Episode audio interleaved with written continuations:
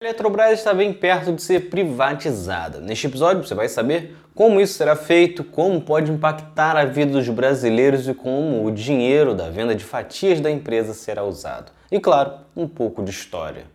É Pilatos lá na Bíblia quem nos diz. E também faleceu por ter pescoço o infeliz autor da guilhotina de Paris. Até a década de 50, toda geração, transmissão e distribuição de energia elétrica no Brasil era controlada por empresas privadas, sejam nacionais ou até estrangeiras. Isso atrapalhava muito o desenvolvimento nacional, afinal, ficava a critério dos interesses privados expandir a rede. O país não tinha o menor controle disso. Por isso, havia um grande déficit de fornecimento de energia. Quem tem mais de 30 anos e conversou com uma avó, um avô, principalmente em cidades mais afastadas das grandes capitais, certamente ouvirá de um tempo sem luz em casa. Claro que isso existe até os dias de hoje, mas até a década de 70, 52% das casas brasileiras não tinham energia. Foi neste contexto que Getúlio Vargas voltou ao poder Logo de cara, ele atacou as empresas estrangeiras apontando que elas não atendiam às demandas da população e propôs a solução, a criação de uma forte empresa estatal para o setor elétrico. O projeto da Eletrobras foi finalizado em 1954, mas ainda demorou oito anos para finalmente ser constituída em 1962, durante o governo de João Goulart. A empresa ficava responsável por realizar estudos, projetos, construções e operações de usinas produtoras e linhas de transmissão e distribuição de energia. Hoje, a empresa é controladora de 48 usinas hidrelétricas, 12 termoelétricas a gás natural, óleo e carvão, duas termonucleares, 62 usinas eólicas e uma usina solar. Além disso, a empresa é dona de mais de 71 mil quilômetros de linhas de transmissão no país. A Eletrobras também produz energia suficiente para atender cerca de um terço de consumo anual da energia no Brasil. Durante o governo Fernando Henrique Cardoso, a Eletrobras foi incluída no Programa Nacional de Desestatização e atualmente a Eletrobras é uma empresa de capital misto. Porém, a União ainda detém 72% das ações com direito a voto, portanto, maior controle.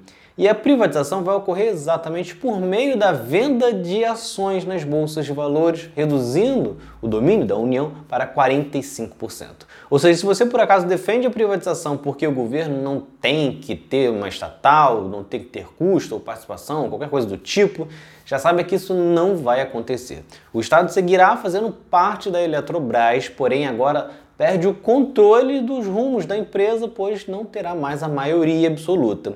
Com esta venda, o governo estima receber por volta de 30 bilhões de reais. Para justificar a privatização, o governo defende que isso resultará em uma redução de tarifa de cerca de 7% na conta de luz. Com a venda, também seriam destinados 32 bilhões no desenvolvimento energético ao longo de 25 anos e 9,7 bilhões em investimentos em bacias hidrográficas ao longo de 10 anos. Porém, tem muita coisa nas letrinhas miúdas que escondem a verdade. Além da redução inicial da tarifa ser questionada, a tendência é que, logo em seguida, será acompanhada de um aumento. Isso porque, no projeto da privatização aprovado, prevê a contratação de 8 mil megawatts de usinas termoelétricas movidas a gás, que são mais caras e que já terão que estar em operação em 2026 e que serão bancadas pelo consumidor. Aliás, só no período entre 2026 e 2030, por conta disso, serão gastos mais de 61 bilhões, portanto, mais do que será arrecadado com a privatização.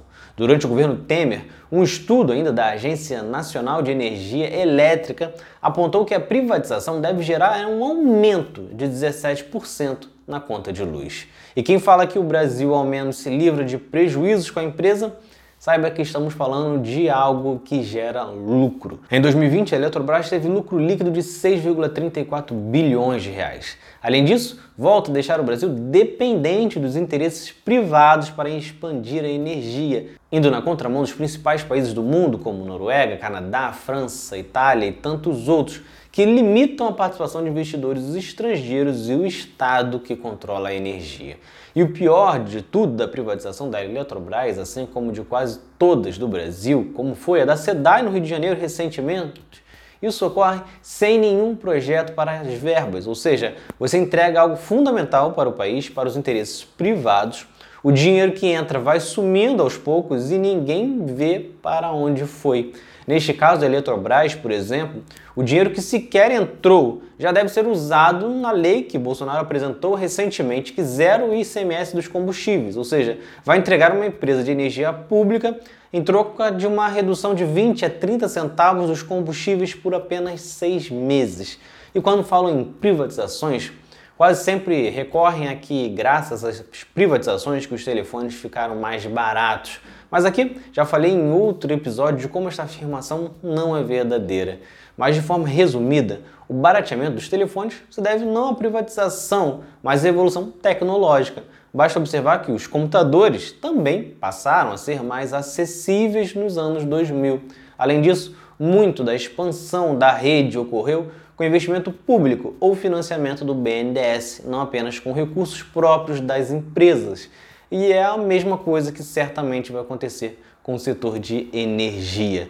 E basta uma reflexão básica: com mais interesses privados, o grande objetivo vai ser gerar mais lucros para os acionistas, assim como o governo escolheu fazer com a Petrobras, no qual os acionistas estão faturando mais a custo do consumidor pagar mais caro. Então é isso. Se vocês gostaram, curtam, se inscrevam e assistam os próximos vídeos do outro lado da história. Valeu!